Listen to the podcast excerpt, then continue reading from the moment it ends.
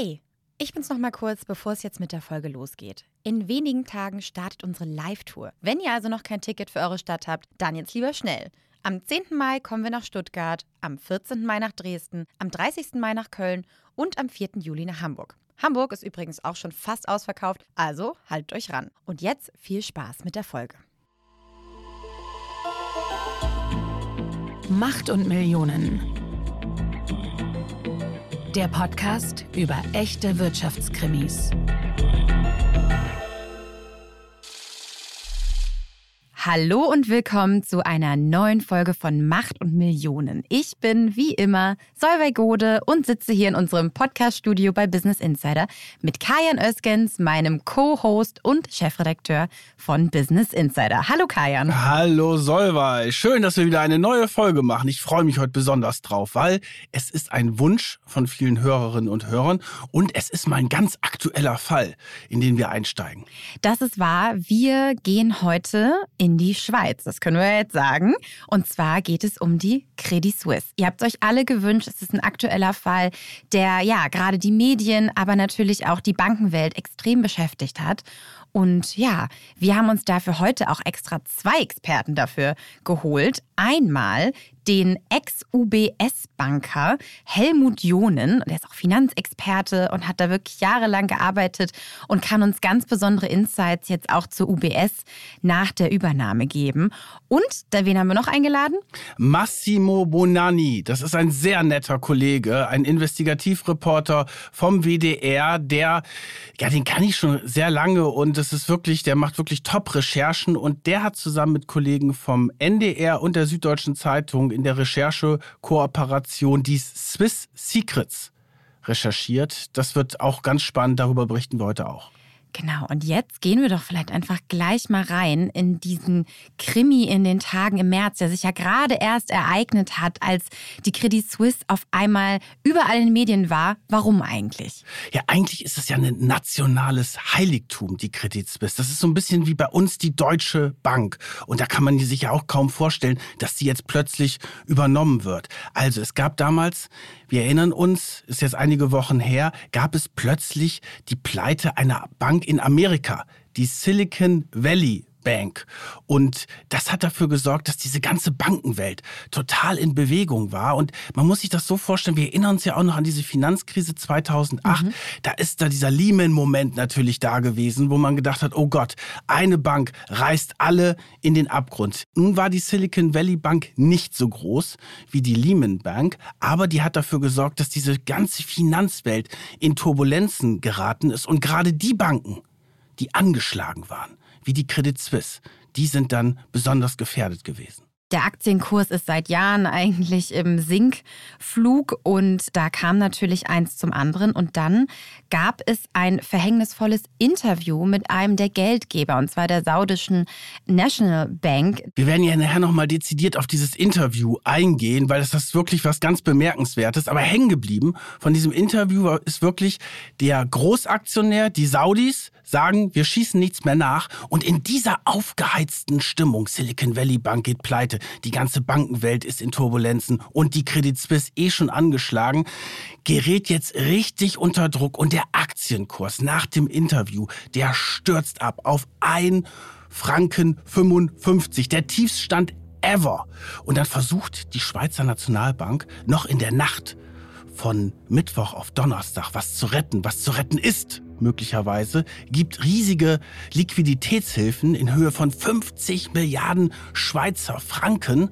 Und am Donnerstag, als dann wieder die Börse auf ist, gibt es so ein bisschen so einen Effekt, aber am Freitag verpufft das wieder. Und das liegt nicht nur daran, dass diese Nothilfen nicht ausreichen, sondern es hängt auch damit zusammen, dass plötzlich ganz viele Kunden ihr Geld abziehen. Weil die denken natürlich, oh Gott, die Credit Suisse geht unter und da wurden Milliardenbeträge innerhalb weniger Stunden abgezogen. Und wenn die Kunden weg sind, haben natürlich auch, es ist ein Vertrauensverlust, haben die anderen Banken, die kriegen dann auch ein bisschen Schiss, muss man ehrlicherweise sagen. Es hängt ja alles miteinander zusammen in dieser Bankenwelt, weil die Banken untereinander machen ja Geschäfte und leihen sich ja auch das Geld. Und dann haben die anderen Großbanken plötzlich auch signalisiert, nein, mit der Credit Suisse machen wir jetzt keine Geschäfte mehr.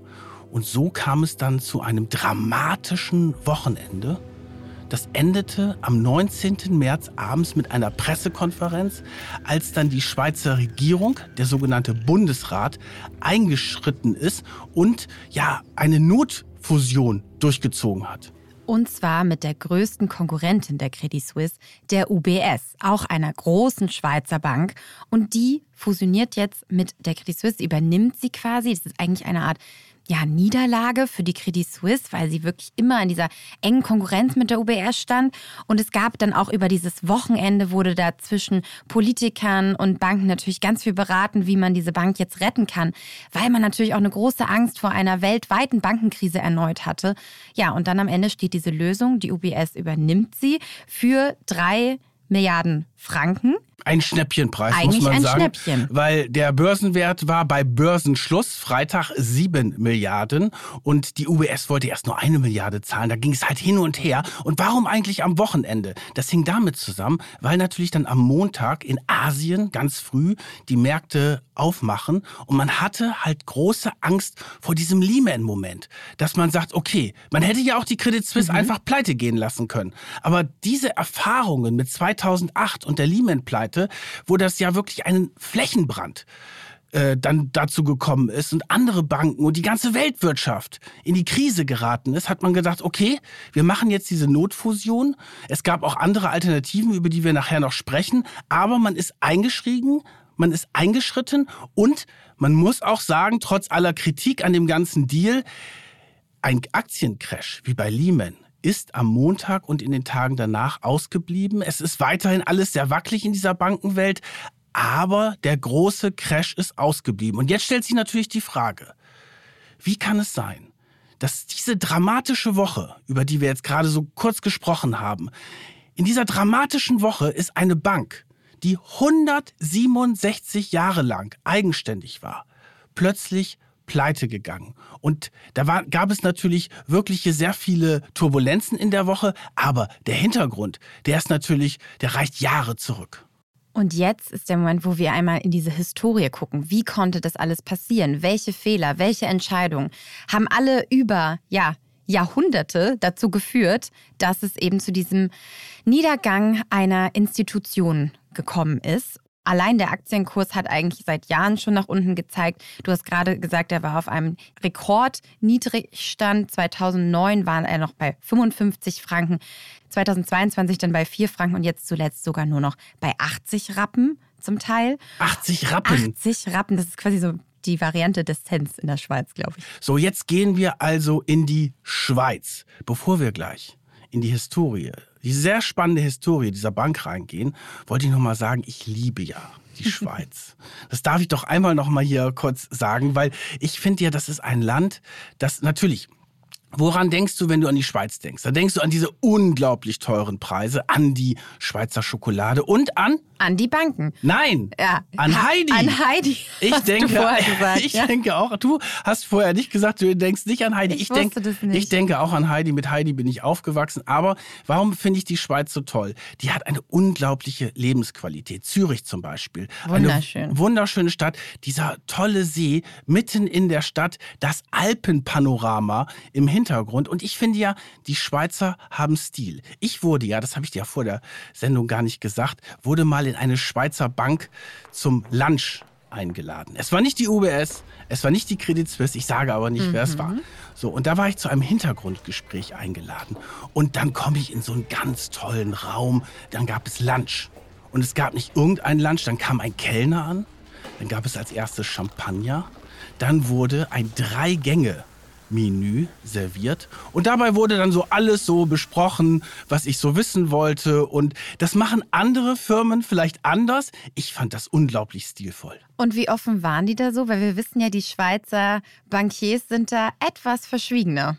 Naja, also es hat ein bisschen gedauert, bis sie was gesagt haben. So nach dem zweiten oder dritten Champagner wurde es dann ein Ah, bisschen rätseliger. So machst du das also mit deinen investigativen Methoden. Aber natürlich sind die halt sehr verschwiegen. Das ist ja auch das Besondere. Wenn du an die Schweizer Bank denkst, dann denkst du halt an Diskretion, an Nummernkonto, natürlich auch Steuergelder, die dort versteckt worden sind. Aber jetzt nicht zu viel vorwegnehmen. Da Nein. kommen wir ja gleich noch hin. So, jetzt kommen wir zur Schweizer Kreditanstalt. So hieß nämlich die Credit Suisse, als sie gegründet worden ist. Genau, die Schweizer Kreditanstalt wird 1856 gegründet und in der Schweiz und ist damit die erste Handelsbank mit der ersten Aktienausgabe in der Schweiz. Und die wird gegründet von dem Alfred Escher. Das ist so dieser Gründervater hinter der SKA, wie sie auch genannt wird. Und das ist ein ganz mächtiger Züricher Eisenbahnkönig. Also der finanziert damit eigentlich mit dieser Bank ja diesen Eisenbahnausbau in der Schweiz. Das war die Ursprungsidee, deswegen wurde die Bank eigentlich auch erst gegründet und dann entwickelte sie sich wirklich ja zur Bank der großen Schweizer Unternehmen die dort natürlich ihre Kredite bekommen haben. Alle, das ist so wirklich feinste Adresse. Die ganzen reichen Züricher Familien haben dort ihre Konten gehabt. Der große Vorteil ist ja in der Schweiz auch, du hast ja, und das macht vielleicht auch den Reiz mhm. aus, die haben ja keinen Krieg gehabt. Das heißt, du hast keine Kriegsschäden. Du hast ganz viele alte, wunderbare Gebäude und die, du hast dort ein und Geld. Vermögen ja auch noch. Du hast das Vermögen und du hast einen Geldadel, der ja nie das Geld verloren hat. Wie bei uns in Deutschland mhm. durch die zwei Weltkriege, wo er sehr viel Vermögen verloren gegangen ist. Und das merkst du halt in der Schweiz. Da ist einfach das Geld da. Also diese SKA steigt auf zur feinsten Adresse der Schweizer Bankenwelt, insbesondere der Zürcher, und wird dann ja auch immer internationaler und eine richtige Großbank. Genau. Irgendwann ähm, ja, müssen dann natürlich auch Umstrukturierungen stattfinden, weil dann auch so ein Klumpenrisiko entsteht. Das ist ja immer dabei, wenn Unternehmen oder Banken größer werden.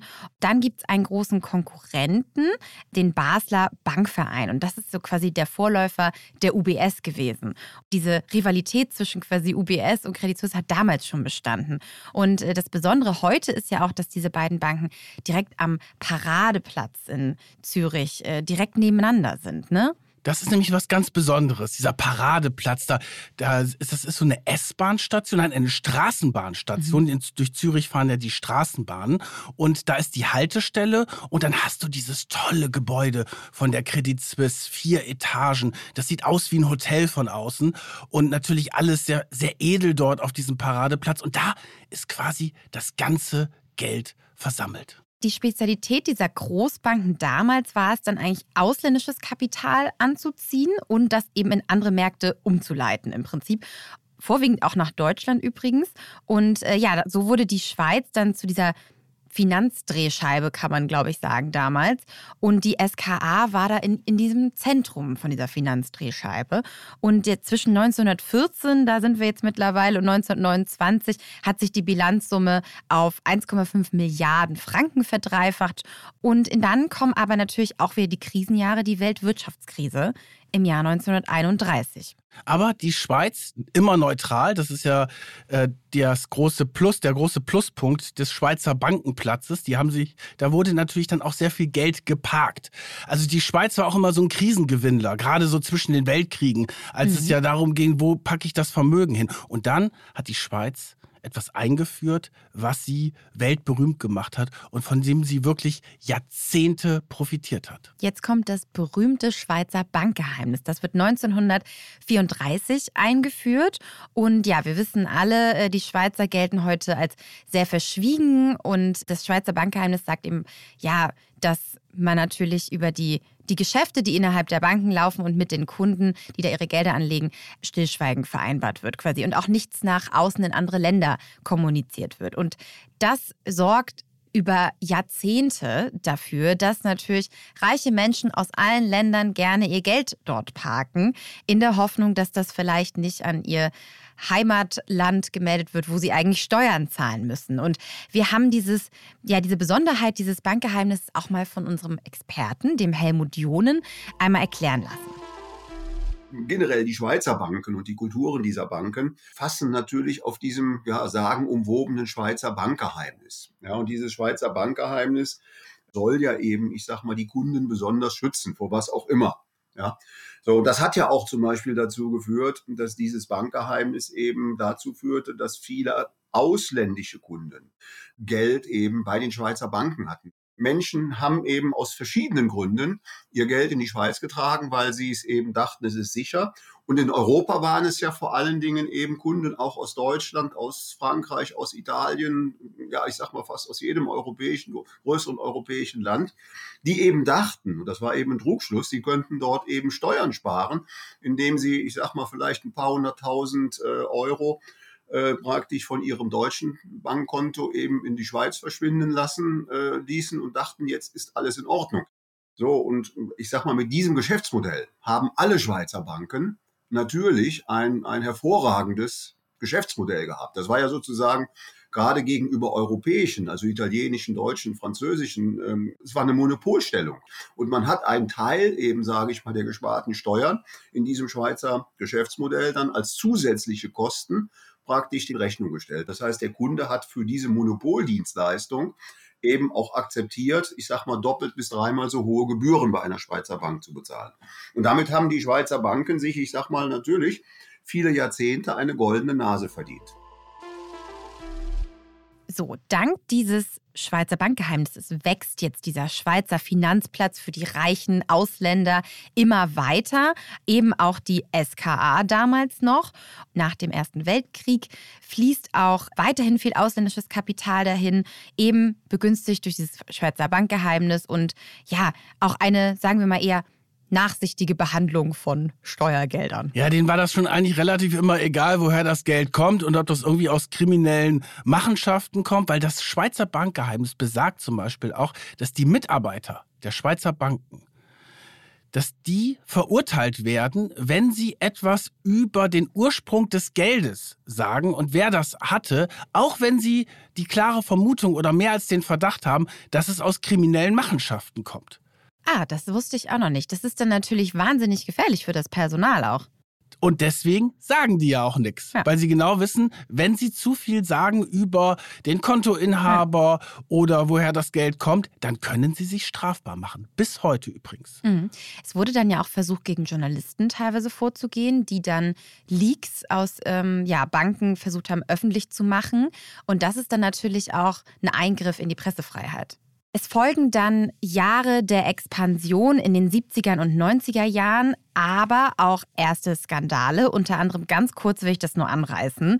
1977 der Chiasso-Skandal. Da das ist eigentlich der erste Geldwäscheskandal dieser Bank. Da hat der Leiter einer Filiale in Tessin kriminelle Kundengelder in Höhe von 2,2 Milliarden Franken in eine lichtensteinische Firma umgewandelt. Wir wissen ja, Liechtenstein auch Steuerparadies. Und ja, das führt jetzt das erste Mal zu so einem historischen Verlust eben aufgrund dieser kriminellen Handlung eines Mitarbeiters und beschleunigt diesen Übergang der Bank zu so einer internationalen Finanzgruppe, weil dann auch die Führungsgruppe erstmals ausgetauscht wird. Und das ist dann der neue Mann an der Spitze, Rainer E. Gut. Den können wir uns mal ein bisschen merken für die Zeit, weil der die Bank zu einer Investmentbank eigentlich erstmals ausbaut. Ne? Jetzt geht's an die Wall Street. Jetzt ist vorbei, nicht nur Züricher äh, Wirtschaft und so weiter, weil das war ja, die wurde auch, die SKA wurde auch die Herrenbank genannt, weil da haben nur Leute gearbeitet, die aus feinsten Zürcher Familien gekommen sind. Alles natürlich Männer, logischerweise. Und das war auch null international dort. Und das hat natürlich auch dafür gesorgt, dass die alle irgendwie untereinander geblieben sind. So, und dann hat man aber gesagt, okay, 70er, 80er Jahre, da spielte natürlich dann die Musik an der Wall Street. Und dann musste man als große Bank natürlich da auch mitspielen. Und der Gut, der CEO, den du eben angesprochen hast, der hat diese Expansion vorangetrieben. Dann wurde auch die erste US-Bank gekauft und dann hat man gesagt, okay, so ähnlich auch wie die Deutsche Bank. Die mhm. hat dann mhm. ja auch angefangen ja. in den 80er und 90er Jahren, dann plötzlich in New York, wo es halt zur Sache gegangen ist, dort mitzumachen machen, weil das war dann dieses Investmentbanking, wo natürlich riesige Gewinne möglich waren. Aber auch riesige Verluste. Ja. Welche Bank kaufen Sie? die First Boston Bank. Genau, und die integrieren sie dann bei sich und gründen dafür dann noch eine, also strukturieren dann oben, gründen eine CS Holding. Und dann kommen wir auch dazu, dass in diesem Zuge dass äh, die Bank umbenannt wird und zwar zur Credit Suisse Group. Das war dann im Jahr 1997. Und die Schweizer waren anderen europäischen Banken da mit dieser Strategie eigentlich relativ weit voraus. Die waren da eine, eine, einigen der ersten, die das gemacht haben, insbesondere eben die Credit Suisse. Und damals dachte man noch, das ist eine gute Strategie. Aber wir haben ja auch schon gesagt, es bringt riesige Gewinne, aber auch riesige Verluste. Und dann kommen wir eben auch in diese Jahre der Börsenkrisen, die Nullerjahre und die Dotcom-Blase platzt im Jahr 2000 bis 2002, bringt der Bank hohe Verluste ein, verliert vor allen Dingen ganz stark am Aktienwert und ja, musste auch die Führung austauschen. Kommt wird, da aber wieder raus. Es wird jetzt natürlich auch eine andere Kultur. Wir haben ja eben davon gesprochen, es ist die Schweizer Bank, die Schweizer alle in Führungsposition. Jetzt wird es halt international. Jetzt kommen halt auch andere dort rein und die Kultur der Bank ändert sich immens. Die waren, galten vorher auch so ein bisschen als schläfrig, natürlich so im internationalen Vergleich. Aber jetzt haben sie halt richtig Gas gegeben, haben natürlich auch wahnsinnig verdient in diesen Nullerjahren, bevor es dann zur Finanzkrise gekommen ist. Und dann haben sie auch zum ersten Mal einen an der Spitze gehabt, der kein Schweizer ist. Brady Duggan, der Amerikaner mit irischer Abstammung, gilt als eher spröde, sagt man so. Und er ist auch sehr diszipliniert, trinkt bei Partys zum Beispiel kein Champagner, wie das ja in diesen Kreisen üblich ist, sondern nur Cola und fährt privat sogar einen Toyota Prius. Und äh, der hat dann über Jahre die Bank geführt, auch über die Finanzkrise hinweg. Und das ist das Spannende jetzt. Ganz kurz, Finanzkrise 2008. Da sind ja viele in Schlittern gekommen. Und ausgerechnet die Konkurrenz, die UBS, der Erzrivale, ist so ins Schlittern gekommen, dass er von der Schweizer Regierung auf Steuerzahlerkosten gerettet werden musste. Damals gab es übrigens auch Gerüchte, weil der, die Credit Suisse ist viel besser durch diese Affäre gekommen, dass die Credit Suisse möglicherweise die UBS übernimmt. Also genau das Gegenteil, was ja. jetzt passiert Totale ist. Totale Ironie vom Schicksal eigentlich. So, die Credit Suisse kommt super durch die, also nicht super, aber vergleichsweise gut durch diese Finanzkrise. UBS muss gerettet werden. Und damals war ja so die Zeit, wo dann viele gesagt haben, okay, wir müssen jetzt die Risiken zurückfahren. Gerade im Investmentbanking, weil da gibt es ja auch viel mehr Regularien, die dann plötzlich vom Gesetzgeber gemacht worden ist. Aber nicht so die Credit Suisse. Die spielt weiterhin High Risk. Die haben die Risiken sogar noch ausgebaut und haben eben gesagt, ja, wir sind ja jetzt so gut durch diese Krise gekommen. Eine Zeitung hat damals sogar getitelt, die Credit Suisse hat sich vom hässlichen Entlein zum stolzen Schwan entwickelt in dieser Krise.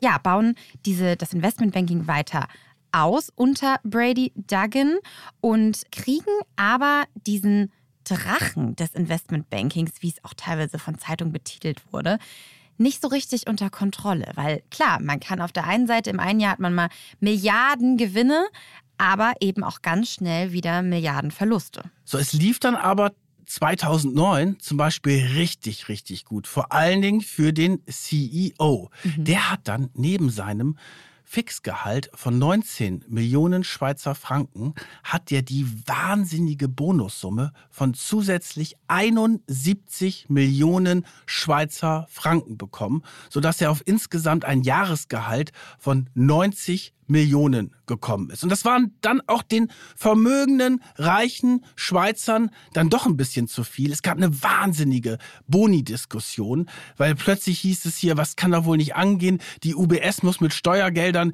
gerettet werden und die Credit Suisse greift so stark in die Bonikasse. Ja, da wurde von einem Selbstbedienungsladen gesprochen und gierigen Abzockern. Also da ist dieses Image der Credit Suisse echt massiv abgerutscht. Und vielleicht nochmal zur Einordnung, was verdient der bestbezahlte CEO in Deutschland? Na, die liegen halt so, ich glaube, bei um, um die 10 Millionen. Der Deutsche Bank-Chef Sewing hat, glaube ich, zuletzt auch knapp 10 Millionen verdient. Aber das sind natürlich damals riesige Summen gewesen, die dort auch gerade durch dieses Boni-System geholt worden sind. Duggan hält also eisern an diesem Investmentbanking fest, an dieser Strategie. Und das wird im Nachhinein von vielen eigentlich als Fehler betitelt, weil schon wenige Jahre später, wir haben gerade gesagt, 2009 noch alles super, Top-Gewinne, Riesenbonuszahlungen. Aber im Jahr 2011 kommt dann die Euro-Krise. Die Investmentbanking-Erträge brechen eigentlich überall ein und auch der Gewinn der Credit Suisse schmilzt dahin. Um 71 Prozent bricht der ein. Das ist echt damals sehr einschneidend. Und äh, sie müssen jetzt erstmals einsparen. Stellen streichen, die Strategie wird gewechselt und äh, ja, es soll jetzt erstmals eine weltweit führende Rolle in der Vermögensverwaltung für die Credit Suisse sein. Nicht mehr der Fokus auf Investmentbanking, sondern eher ja, die Vermögensverwaltung der Reichen. So, und jetzt beginnt eigentlich die Zeit der Skandale. Und da sind wir jetzt schon in der, im Ursprung der aktuellen Geschichte drin. Also Boni-Affäre, falsche Strategie, zu riskant, keine, keine richtige Risikokultur, die sie dort auch hatten. Und jetzt kommt, das muss man wirklich sagen, ein Skandal nach dem nächsten in den kommenden Jahren. Und es geht los mit den Steuer. Skandalen. Und die spielen einerseits in Deutschland und andererseits in Amerika. Ich kann mich noch gut dran erinnern, das war 2010. Da haben NRW-Steuerfahnder eine CD gekauft. Natürlich nicht ganz legal, muss man sagen, jetzt aus, auch aus Schweizer Sicht. Die Schweizer Regierung, die Banken, die waren da alle total sauer, dass plötzlich diese CDs gehandelt worden sind. Und sie haben dann auch von einem Whistleblower eine CD gekauft mit über 1000 Kundendaten von Credit Suisse. Kunden, und zwar von deutschen Credit Suisse Kunden. Und dann wurden natürlich ganz viele Steuerverfahren eingeleitet. Mhm. Und die, die immer dachten, ah, mein Steuergeld, was ich zurückgelegt habe, quasi, also Steuerhinterziehung ist es ja, mhm. das ist ja da in der Schweiz sicher, waren plötzlich nackt und haben Selbstanzeigen gestellt. Und das war ein Wahnsinnsstreit, der dann auch zwischen Schweiz und Deutschland war, auch von der Regierung her. Und da kippte dann eigentlich oder fing an, dieses Schweizer Bankgeheimnis natürlich zu kippen. Man hat damals geschätzt, dass diese Steuer-CD dem deutschen Fiskus 500 Millionen an Steuereinnahmen einbringen sollen. 4 Millionen haben sie, glaube ich, dafür bezahlt damals. Nee, noch weniger. Die haben 2,5 ja. Millionen bezahlt. Also ein super Deal der Steuerfahnder. Ja. Alles übrigens ganz geheim und so ein richtiger Datenkrimi war das, äh, der dort stattgefunden hat. Und das hat aber dafür gesorgt, dass natürlich die Credit Suisse jetzt auch das erste Mal auch öffentlich aufgetaucht ist. Viel stärker in den Schlagzeilen. Und das mochte mochten die Banken, die Schweizer, die diskreten Schweizer Banken natürlich überhaupt nicht, wenn sie plötzlich im Rampenlicht gestanden haben. Und zwar nicht nur wegen den deutschen, sondern auch wegen den amerikanischen Steuersündern. Da gab es 2013, 2014 den nächsten Skandal. Die Credit Suisse soll reichen Amerikanern dabei geholfen haben, ihre Steuern zu hinterziehen und Gelder ähm, ja, in diesem Steuerparadies quasi zu verstecken. Und sie müssen dann eine Milliardenstrafe in der USA zahlen wegen Beihilfe zur Steuerhinterziehung und zwar 2,6 Milliarden. Und es war vor allen Dingen auch eine öffentliche Demütigung für die Credit Suisse, weil die ganze Vorstandsriege musste in Amerika vor dem Senat und dem Kongress antreten und mussten sich öffentlich dafür entschuldigen, dass sie amerikanische Steuersündern geholfen haben. Da gab es dann auch so ganz spektakuläre Geschichten, dass die Kundenberater von der Credit Suisse sich heimlich äh, zum Beispiel auf Bahamas getroffen haben und das Geld von den Steuersündern aus Amerika dann im Briefumschlag mitgenommen haben, zurück in die Schweiz und ab aufs Konto was alles das Schweizer Bankgeheimnis umfasst hat. Und diese Ermittlungen dieser US-amerikanischen Börsenaufsicht, die sorgen sogar heute immer noch wieder für Aufsehen, weil die haben dann natürlich diese Milliardenstrafen bezahlt und haben ihnen dann neue Auflagen auferlegt. Und dann hat die Börsenaufsicht heute mal wieder nachgefragt, wie es denn jetzt eigentlich aussieht, ein paar Jahre später, ob die sich an diese Auflagen halten. Und das hat uns jetzt unser zweiter Experte, Massimo Pognani, erzählt wie es denn da jetzt eigentlich gerade aussieht und ob sich die Credit Suisse daran gehalten hat. Dass das vielleicht alles doch gar nicht so absurd war und ist, zeigen eigentlich ganz aktuelle Ermittlungen der amerikanischen Börsenaufsicht SEC. Die hatten ja die Credit Suisse schon 2014 dazu verdonnert, Milliarden zu zahlen wegen Beihilfe der Steuerhinterziehung und haben dann jetzt vor kurzem einfach mal überprüft, ob sich die Bank eigentlich an die Auflagen gehalten hat, nämlich eben nicht mehr US-Bürgern zu ermöglichen, Gelder in Offshore, also Steuerparadiesen zu parken. Und ähm, ja, da sind die amerikanischen Ermittler, das ist gerade mal jetzt ein paar Tage alt, die Erkenntnis, zu dem Ergebnis gekommen, dass die Bank auch weiterhin äh, einigen sehr wohlhabenden US-Bürgern ähm, die Flucht in Steuerparadiese ermöglicht hat. Und ähm, insofern gehen dort jetzt die Ermittlungen weiter. Auch den Bankern drohen in den USA strafrechtliche Ermittlungen und der Bank, auch wenn sie jetzt äh, in der UBS aufgegangen ist, drohen auch weitere Gelder, äh, Strafgelder. Und die Frage ist natürlich da schon, ähm, welche Risiken schlummern da eigentlich noch ähm, in dieser Bank und in diesem Privatkundengeschäft? Und natürlich stellt man sich auch die Frage, ob die Schieflage der Bank und jetzt ja auch ihr Aus vielleicht auch damit zu tun hat, dass ohne diese fragwürdigen Kundenbeziehungen vielleicht das Geschäftsmodell nicht so erfolgreich ist, wie es früher war, als man noch reihenweise auch äh, deutsche Steuerhinterzieher ähm, früher als Kunden hatte. Interessant ist, dass das für die CEOs und äh, Chefs dahinter bei der Credit Suisse eigentlich gar keine Konsequenzen hat. Es gibt, wir haben den Brady Duggan erwähnt, der äh, bleibt weiterhin in seinem Posten. Und dann gibt es auch noch einen, den Aufseher quasi, den Verwaltungsratspräsident Urs Rohner. Das ist sowas wie in Deutschland wie der Aufsichtsratsvorsitzende. Die dürfen beide auf ihren Posten bleiben. Der Rona bleibt übrigens mehrere Jahrzehnte, trotz etlicher Skandale.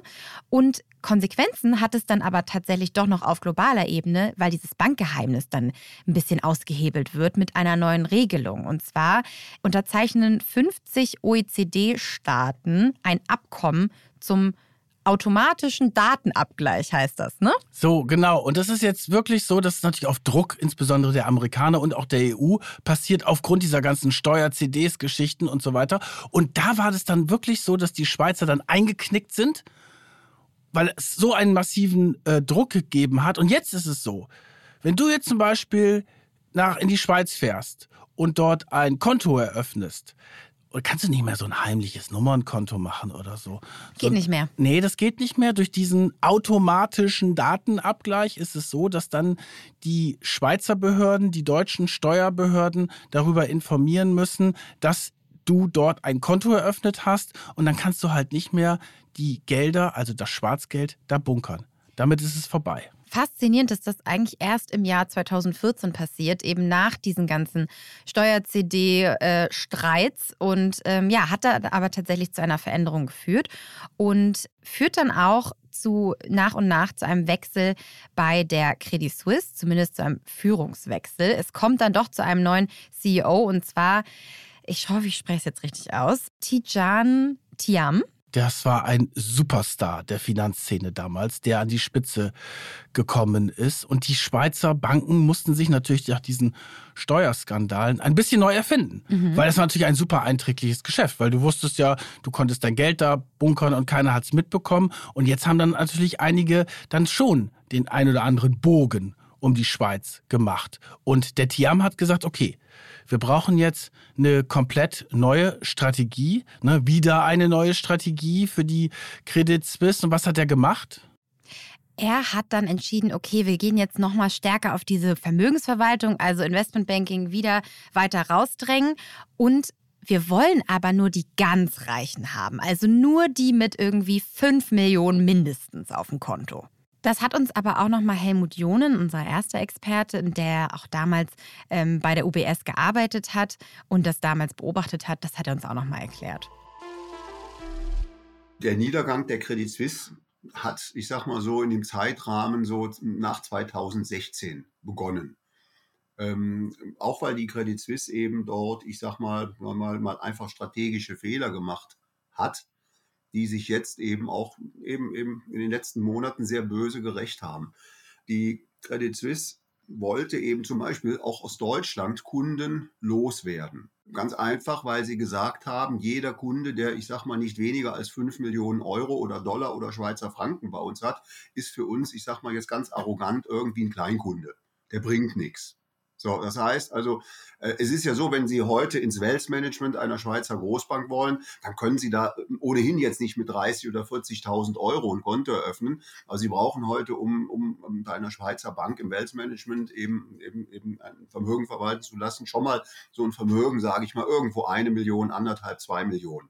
Und dann hat man eben diese Kunden aufgefordert, eben mal kurzfristig auf fünf Millionen aufzustocken.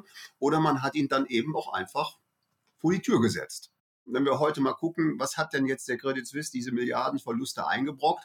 Zwei, drei ganz große Geschäftsbeziehungen. Wir sprechen ja an der Börse, wenn wir Geld anlegen, immer von Diversifizierung. Und als Bank habe ich immer gesagt, wir müssen auch bei unseren Kunden diversifiziert sein. Denn so sehr ich mich über einen Kunden mit 50 oder 100 Millionen freue, wenn der mir die Verbindung kündigt, ja, und das ist mein einziger Kunde, den ich habe, dann bin ich bei Null. Dieser Strategieschwenk sorgt jetzt dafür, dass in den Jahren 2015, 2016 die Credit Suisse echt Milliardenverluste macht. Der Aktienkurs fällt vor allen Dingen auch weiter. Klar, den Aktionären gefällt das nicht.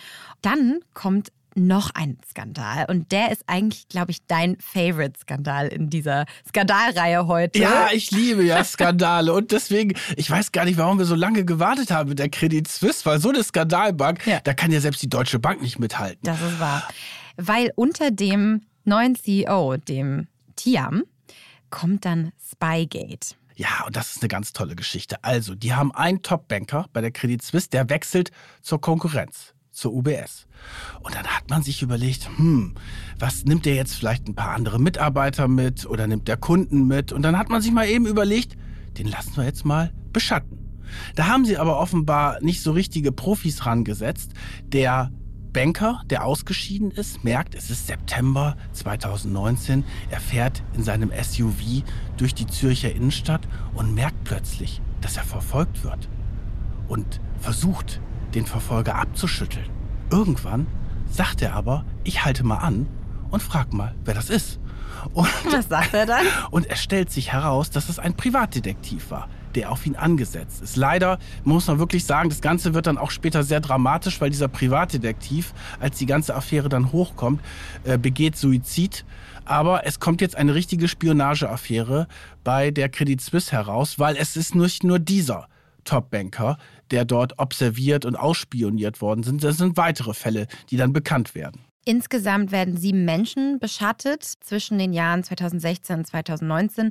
Und es wird da eben nahegelegt, dass das alles aus, auf Bestreben von dem Tiam auch passiert ist, weil der auch als Control-Freak gegolten hat damals. Ja, sorgt dann eben auch für Gerichtsverfahren. Und er bestreitet das zunächst. Er sagt, er hätte nichts davon gewusst, aber stellt sich dann heraus, ein sehr enger Vertrauter von ihm war das, der das angeordnet hat. Also es war klar, dass die Credit Suisse das wirklich angeordnet hat. Und irgendwann wird dann der Druck zu groß. Der Tiam hält sich noch ein bisschen im Amt, aber dann muss er im Jahr 2020 zurücktreten. Es kommt wieder ein neuer, der wieder eine neue Strategie hat und es gibt wieder neue Skandale. Jetzt haben wir natürlich auch ab 2020 Corona, aber das skippen wir jetzt quasi einmal. Generell natürlich schwierig an den Märkten. Wir springen jetzt aber ins Jahr 2021, in den März. Da kommt nämlich ein ganz großer Skandal hoch, der diese Bank nachhaltig schwächt, und zwar der Greensill. Skandal. Vielleicht erinnert ihr euch, ist ja noch nicht lange her. Jetzt wird es wirklich richtig schlimm für die Credit Suisse. Und zwar bricht diese Finanzfirma Greensill Capital zusammen. Die hat so Lieferkettenfinanzierungsfonds aufgelegt, nennt man das. Dabei verlieren Credit Suisse Kunden rund 10 Milliarden Franken an diesen Greensill-Produkten, in die sie investiert haben. Das haben sie nämlich auf Anraten von der Credit Suisse hingemacht, weil die das ganz toll angepriesen haben und ihren Kunden empfohlen haben. Und ja, das Geld haben sie verloren. Ja, sie haben das verkauft als innovative und sichere Anlagen und ist natürlich völlig runtergegangen. Da haben verschiedene Banken sehr viel Geld verloren, aber die Credit Suisse war da wieder vorne dabei. Dann eigentlich wenige Wochen später kommt der nächste große Skandal, der die Krise weiter runterzieht. Und zwar kollabiert der nächste Hedgefonds, Archegos. Ich hoffe, ich spreche es jetzt richtig aus. Das ist ein amerikanischer Fonds, sehr umstritten. Und die haben im Endeffekt ja Wetten auf die Kurse von Unternehmen gemacht. Und das hat lange sehr gut funktioniert. Da wurde auch sehr viel Geld mit verdient. Aber dann ist das total, ist dieser Hedgefonds zusammengebrochen und es sind wieder Milliardenbeträge, ich glaube es waren 5 Milliarden Schweizer Franken, die die Credit Suisse wieder abschreiben musste mhm. und in diesem Skandal wirklich in den Sand gesetzt hat. Das Spannende fand ich an diesem Skandal war, ist auch dieser windige Geschäftsmann dahinter, der ist der in Korea geborene Amerikaner Bill Huang. 2012 wurde der bereits wegen Insiderhandel äh, als schuldig bekannt quasi und musste eine Strafe von 60 Millionen Dollar zahlen. Da hätte man mal denken können, dass man vielleicht keine Geschäfte Geschäfte macht. Und das ist, glaube ich, auch ein ganz wichtiger Punkt, der sich so wie ein roter Faden durch diese ganzen Skandale zieht, ist dieses Krisenmanagement, die fehlende Risikokultur, große Managementfehler, die da gemacht worden sind sind, ist aber auch nicht richtig durchgegriffen worden. Und die Kultur es ja, hängt ja sehr viel mit der Kultur zusammen. Also wie ist es, äh, sind die wirklich, die, die Banker, die dort mit diesen Kunden verhandeln, sind die ehrlich? Sind die auch wirklich, stehen die mit beiden Beinen auf dem äh, äh Gesetzesboden? Das ist ja teilweise wirklich so, dass dann mit sehr ja, schwierigen Typen, mit sehr äh, komplizierten, korrupten Kunden äh, umgegangen worden ist und dass da so eine Kultur gab, na, wir fragen gar nicht so sehr, mhm. äh, woher eigentlich das Geld kommt. Und damit sind wir jetzt beim nächsten Skandal, nämlich bei den Swiss Secrets. 2022 sticht eine anonyme Quelle der SZ, der Deutschen Zeitung, einen riesigen Datenschatz durch. Und zwar von über 30.000 Konten von der Credit Suisse. Und weist dabei auch auf ja, heikle Konten und eher schmutzige Gelder hin. Und da war Massimo Bognani eben dabei als Teil dieser Rechercheeinheit, die das zusammen mit der SZ aufgedeckt haben. Und da haben wir jetzt mal ein O-Ton von ihm mitgebracht.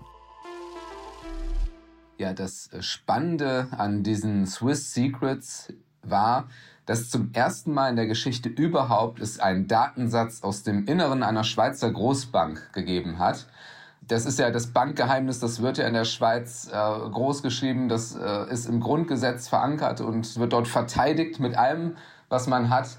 Und insofern ist es natürlich ein seltener Einblick, einmal in das Innenleben einer solchen Bank zu schauen.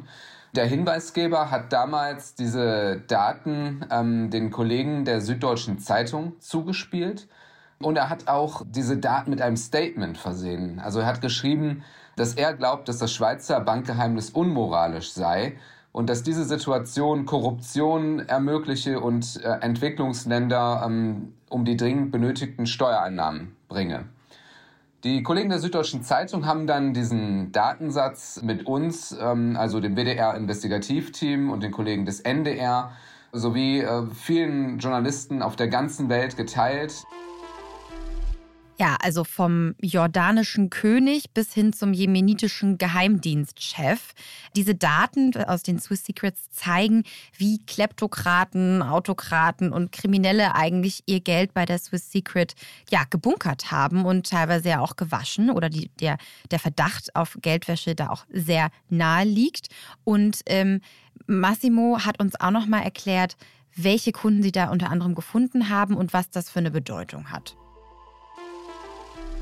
Aber es waren halt doch Personen, die durchaus im Zusammenhang auch mit Schmiergeldskandalen standen, wie zum Beispiel unter Korruptionsverdacht stehende Ex-Politiker aus Venezuela. Ja, wo Experten sagen, ähm, das ist haarsträubend, wenn eine Bank ähm, solche Kunden dann äh, noch akzeptiert. Das ist dann auch ein Totalversagen und führt dazu, dass Präventionsmaßnahmen gegen Geldwäsche und Korruption ins Nichts laufen. Da gab es jetzt zum Beispiel den ähm, Ex-Vize-Energieminister Venezuelas, Nervis Villalobos, der dort als Strippenzieher in einem Schmiergeldskandal galt und ähm, auch äh, in den USA wegen Korruption angeklagt wurde. Und der hatte dort zum Beispiel auch so bis 2013 ein Konto bei der Credit Suisse. Das sind halt eben solche Fälle, die ja, Korruptionsexperten, Experten für Wirtschaftskriminalität äh, wirklich für schwierig sehen. Wir haben aber auch so einen richtigen Cold Case gefunden in den Daten. Ähm, das war ein ehemaliger Siemens-Manager, der jahrelang das Nigeria-Geschäft von Siemens geleitet hat und der 2008 in dem großen Siemens-Schmiergeldskandal ähm, tatsächlich auch verurteilt wurde, ähm, wegen ähm, äh, Bestechungen von Amtsträgern. Und der hat aber eine sehr milde Strafe damals bekommen. Ähm, unter anderem auch deshalb, weil er vorgetragen hat, dass er sich persönlich nie bereichert habe. Also dass er wirklich nur in Anführungsstrichen im Sinne des Konzerns und zum Wohle des Konzerns dort diese Schmiergelder gezahlt habe, weil man sonst dort keine Aufträge bekommen konnte und er sich selbst aber nicht bereichert habe.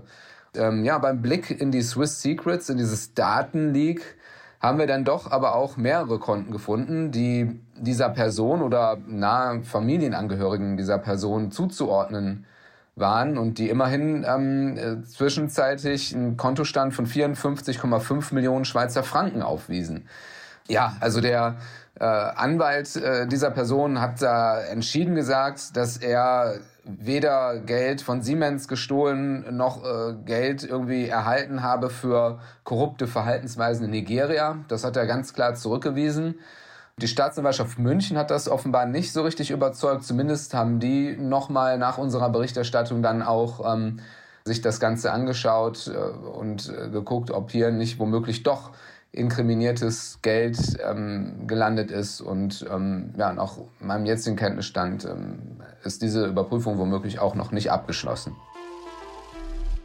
So, jetzt muss man sagen, das sind jetzt keine aktuellen Daten gewesen, die da 2022 rausgekommen sind, sondern es waren Daten, die so bis 2014, glaube ich, gelaufen sind. Also bis zur Änderung des Bankgeheimnisses. genau. Aber das zeigt natürlich auch diese Geschichte, dass ja, da überhaupt keine Kontrolle stattgefunden hat und auch nicht so das Gefühl, oh, wir müssen da jetzt drauf achten oder ist das überhaupt kriminell, was wir möglicherweise da machen? Also diese, ja, diese Eigenkontrolle, die Selbstkontrolle, die fehlte da halt total und das liegt natürlich auch an der Führung, weil sowas kannst du halt stoppen. Und das wurde halt nicht gestoppt. Und diese Geschichte ist dann vor einem Jahr mit den Swiss Secrets rausgekommen. Und das war dann sozusagen ein weiterer Skandal, der hochgekommen ist. Da war die Credit Suisse aber schon in so einem Fahrwasser drin, was wirklich kompliziert geworden ist.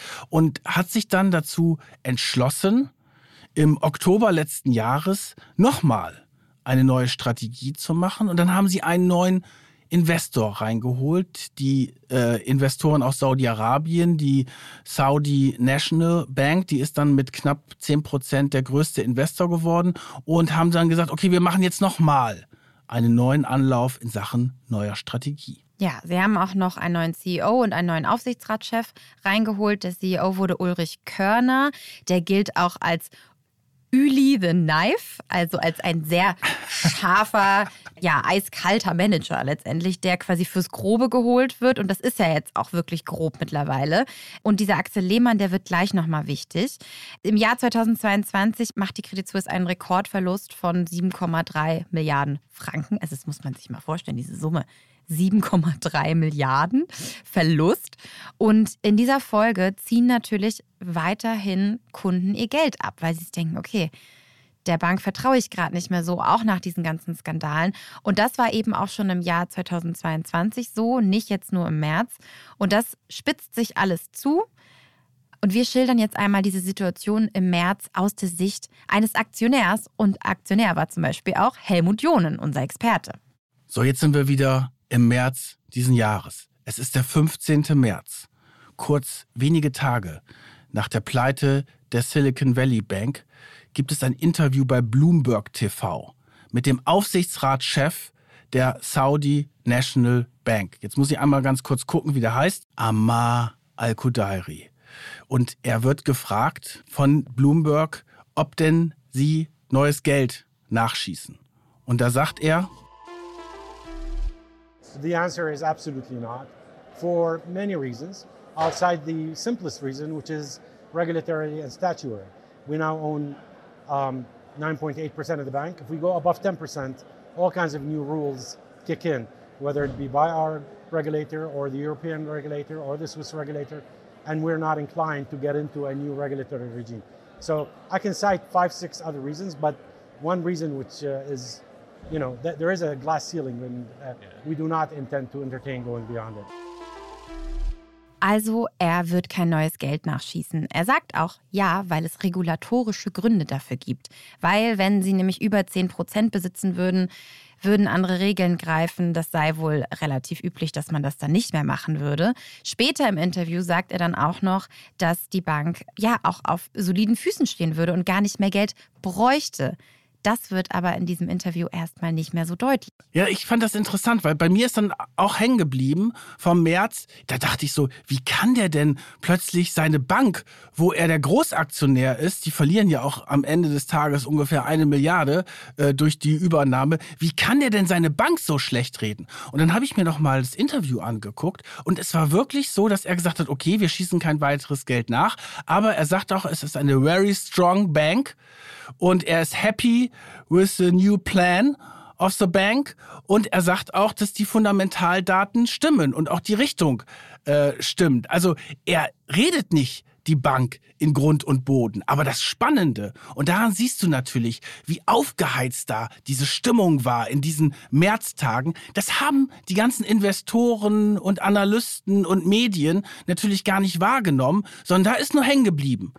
Da, da sagt der Großaktionär, er schießt kein Geld nach und glaubt damit ja nicht mehr an sein Investment und nicht mehr an die Bank und schreibt seine Bank quasi ab. Und das hat dann zu diesem Wahnsinnsansturm geführt, zu diesem Bankrun.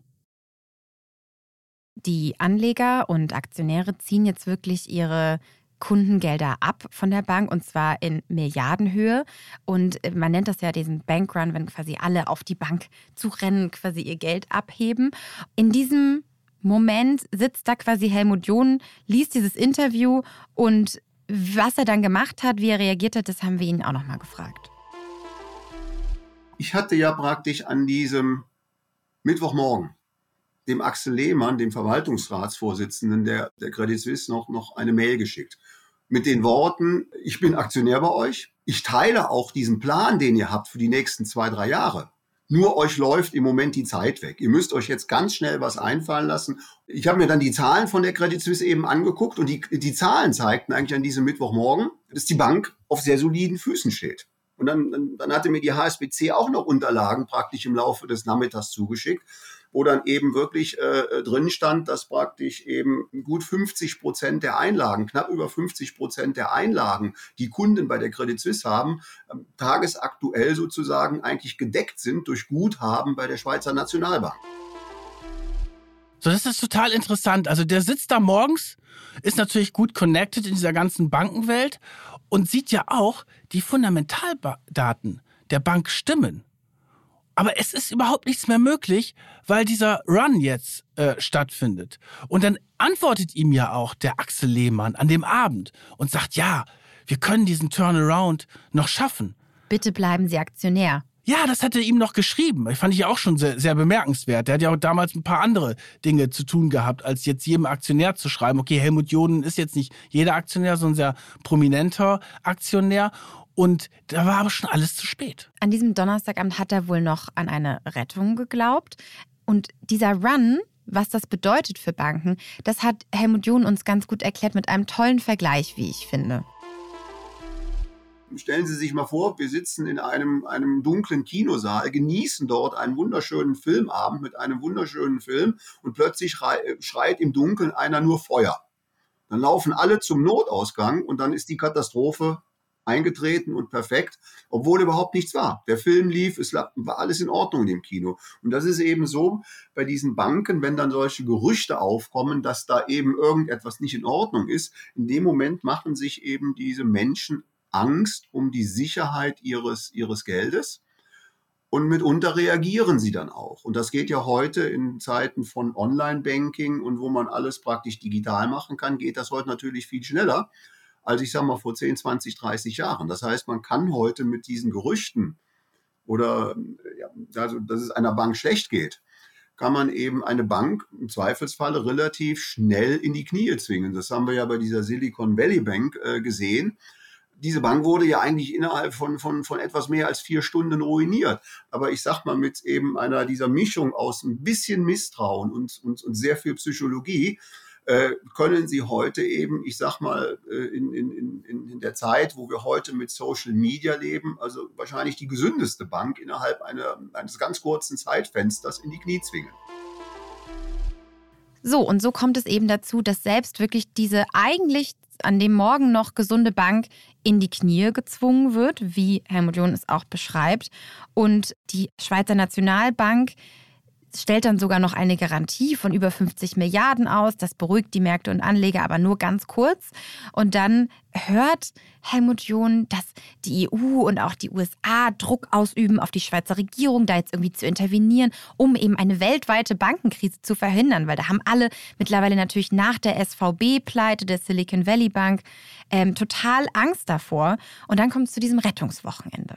Ja, also es ist ein Riesendruck da. Also die Credit Suisse geht mit einem sehr, sehr schlechten Börsenkurs am Freitagabend aus der Börsenwoche raus. Also wirklich eine dramatische Woche liegt hinter denen mit äh, Kursstürzen, Geheimtreffen, Spekulationen. Und dann stellt sich natürlich die entscheidende Frage, was macht jetzt die Schweizer Regierung? Weil dieser Druck einfach da ist, insbesondere aus Amerika. Und alle fragen sich, okay, was passiert jetzt an diesem Wochenende? Und wir hatten das ja auch schon mal bei der äh, Finanzkrise, wo dann am halt die Lehman Bank nicht gerettet worden ist. Und die Auswirkungen waren ja wirklich extrem. Und die haben uns wirklich Jahre gekostet.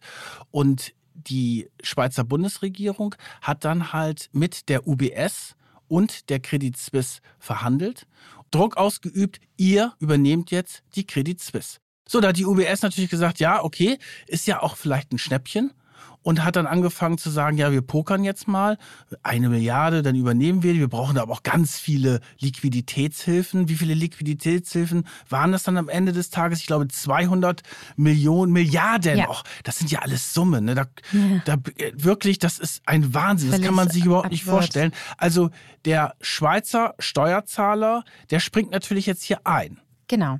Die Schweizer Notenbank bietet insgesamt 200 Milliarden an Sicherheiten quasi, die die UBS dann später aber auch verzinst zurückzahlen muss. Das muss man auch sagen natürlich.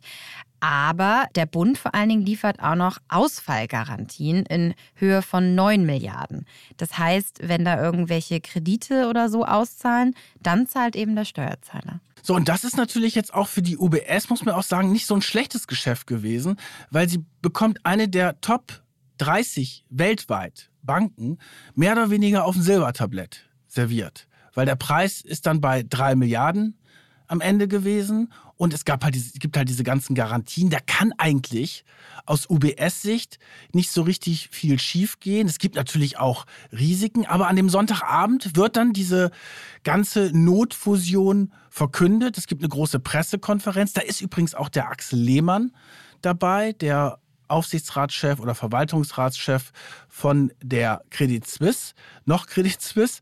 Und der wird dann halt auch äh, gefragt, ja, wer ist denn jetzt schuld an diesem Desaster? Weil man muss sich ja auch eines vorstellen, für die Schweizer war das ein Trauma, dass ihre Credit Suisse pleite geht, so als wenn die Deutsche Bank, als wenn unsere ja. Deutsche Bank plötzlich über die Wupper geht und von der Sparkasse übernommen wird. Ja, das wäre ja unglaublich peinlich auch, ne? Ja, also der wird da gefragt, wer ist denn jetzt schuld? an dem Desaster. Und was sagt er? Da weicht dann aus und er sagt, ja, es bringt ja jetzt nichts, nach hinten zu schauen, wir müssen jetzt nach vorne schauen. Aber natürlich wird, sagt er nichts dazu, zu diesen ganzen Krisen, zu den Managementfehlern und zu den Skandalen. Aber das sind natürlich die Sachen, die sie in diese prekäre Situation erst hineingetrieben haben. Und jetzt ist natürlich die Frage, war das jetzt eine gute Entscheidung? Es ist eine Alternative gegeben und eine Alternative wäre eine Verstaatlichung gewesen, wenn man sie nicht hätte pleite gehen lassen wollen.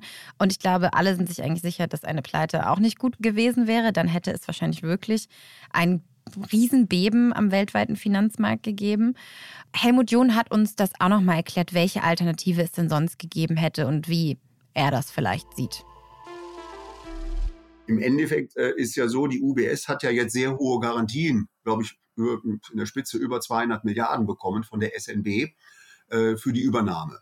Da stelle ich mir jetzt natürlich die Frage, warum hat man dann nicht an diesem Wochenende diese Garantien direkt der Credit Suisse gegeben? Ich glaube, dann hätte man das Thema auch sehr schnell erstickt, weil das wäre dann eben eine Garantie in der Größenordnung. Da hätten dann am Montag zur Börseneröffnung praktisch alle Kunden ihr Geld von der Credit Suisse abheben können. Ja, also im Endeffekt mit so einer Garantie wäre die, wäre die Credit Suisse eben, ich sag mal, am Montag bei Börseneröffnung wahrscheinlich eine, eine bombensichere Bank gewesen. Ich sag mal, im Endeffekt bringt man jetzt die Credit Suisse, sage ich jetzt mal, in die UBS ein, nur um möglicherweise in ein, zwei Jahren vielleicht wieder Teile der Credit Suisse wieder an die Börse zu bringen und sich wieder zu verselbstständigen. Ja, also ich sage also schon mal, ähm, wahrscheinlich hätte man eben äh, oder wäre es besser gewesen, praktisch die Credit Suisse mit sehr umfangreichen Garantien äh, auszustatten seitens äh, der SNB oder am Ende eben des Steuerzahlers, ja, um dann eben wieder Ruhe da reinzubringen.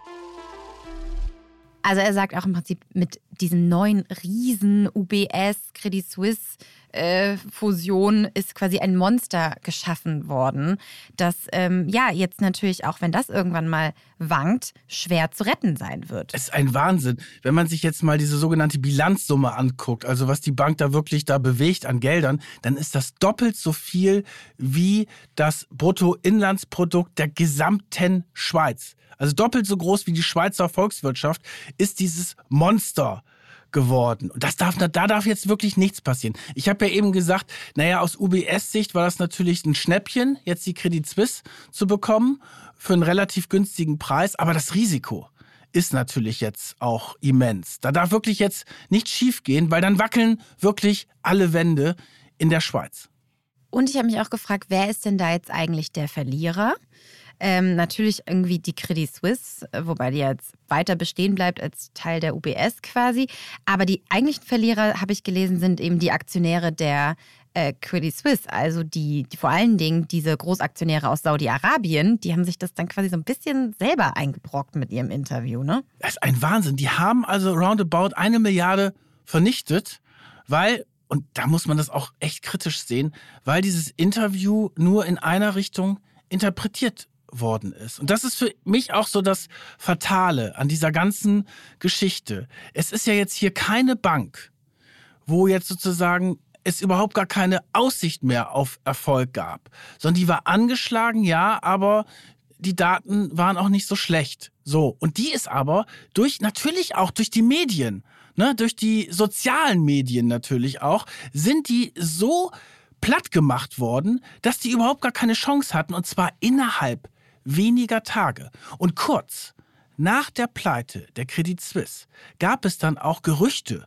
über die Deutsche Bank, dass die ja auch möglicherweise in finanzieller Schieflage wäre und dass es da neue Risiken gab. Und dann ist der Börsenkurs innerhalb eines Tages total runtergerauscht. Der ist dann auch wieder hochgegangen kurz danach.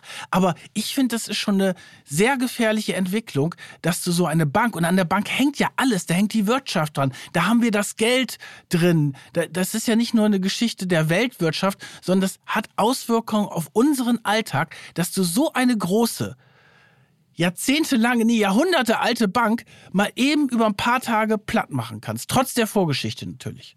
Und das alles eben einfach über die sozialen Medien. Ähm, das haben wir jetzt vielleicht nicht stark genug einmal herausgearbeitet, dass ein Tweet, ein unüberlegter Tweet, ein unüberlegter Instagram-Post theoretisch dafür sorgen kann, dass eine ganze Bank ähm, ja, zu Fall gebracht werden Weil kann. ungefähr ein halbes Jahr vor der Pleite hatte nämlich ein Journalist auch schon mal so einen Tweet abgelassen, und hatte darüber berichtet, dass es ja bei der Credit Suisse da äh, große Probleme gibt und dass die ja, da, dass die Krise viel größer ist, als so erzählt wird. Das ist natürlich so eine Geschichte mit den Vertrauen. Banken, Finanzen ist eine totale Vertrauensgeschichte. Aber mir wird schon so ein bisschen Angst und Bange. Ich bin ja kein ängstlicher Mensch, aber mir wird ein bisschen Angst und Bange, dass du so eine Großbank mit den ganzen Verflechtungen, die da dranhängen, mal so eben über die Wupper gehen lassen kannst, auch aufgrund dieser ganzen Mediengeschichten. Ja, und es zeigt eben auch nochmal unsere ganz große Verantwortung als Journalisten auch, ähm, gerade bei solchen Themen, die so schnell auch aus dem Kontext gerissen werden können und falsch interpretiert werden können, da ganz sorgfältig natürlich zu arbeiten. Und äh, ja, für mich war das auch sehr erschreckend, das jetzt alles in dieser Recherche nochmal so zu hören, in dieser Deutlichkeit, wie schnell sowas gehen kann und wie volatil das aber auch ist. Und es ist jetzt natürlich auch ein bisschen die Frage wieder, vielleicht Regulatorik, politische aber auch eben natürlich innerhalb der Banken ähm, dafür sorgen kann, das ein bisschen weniger volatil zu machen oder ein bisschen sicherer. Also ich glaube, man kann es vielleicht ein bisschen sicherer machen, aber diesen Effekt, ja. diesen Domino-Effekt, diese Fluchtgeschichten, wo plötzlich die Kunden ihr Geld abziehen. Klar, ich meine, wenn ich jetzt Credit Suisse-Kunde gewesen wäre, hätte ich es mir auch vielleicht ja. überlegt, ob ich da woanders hingehe, wenn es plötzlich heißt, das Geld bei der Bank ist nicht mehr sicher. Du hast ja eine gesetzliche Einlagensicherung in Deutschland über 100.000 Euro. So, aber du darfst halt nicht vergessen, wenn es halt so richtig zur Sache geht, dann ähm, musst du halt auch echt einfach, haben die Leute halt auch so Angst davor, das Klar. Geld zu verlieren. Hängt ja auch damit zusammen, in Deutschland gab es schon Währungs, mehrere Währungsreformen. Gerade die älteren Leute sind natürlich sehr ängstlich davor, dass sie plötzlich ihr Geld wieder äh, verlieren, äh, Umstellung, erinnere dich, von D-Mark auf Euro, das war jetzt nicht nur eine Success Story. Da haben Ja. viele Angst davor gehabt, äh, dass ihre alte D-Mark abzugeben. Also das Geld, das ja eigentlich nur zum Bezahlen da ist, hat einen ganz großen emotionalen Faktor. Und das Geld zu verlieren, das ist eine der größten Ängste, die die Leute haben. Also seid vorsichtig, was ihr twittert. Oder gebt das Geld einfach aus. Aber ich finde, das ist jetzt ein versöhnliches Ende einer sehr spannenden Folge. Hat mir großen Spaß mit dir gemacht, auch mal Mir so einen, auch vor allem mal so einen aktuellen Fall jetzt mal aufzurollen. Das sollten wir vielleicht mal öfter machen. Ja, sagt uns Bescheid, wie ihr das findet, wie euch der Fall gefallen hat. Äh, schickt uns gerne eine Mail an machtundmillionen.businessinsider.de oder eine Instagram-Nachricht. Wir freuen uns immer von euch zu hören. Und ja, da bleibt mir zu sagen, vielen Dank, Kajan, dass du mal wieder den Fall mit mir aufgerollt hast. Vielen Dank, Solvay. Und wir hören uns beim nächsten Mal. Tschüss. Macht und Millionen. Eine Produktion von Business Insider. Redaktion Solvay Gode und Kajan Öskens. Produktion Serdar Deniz. Titelmusik Afonelli.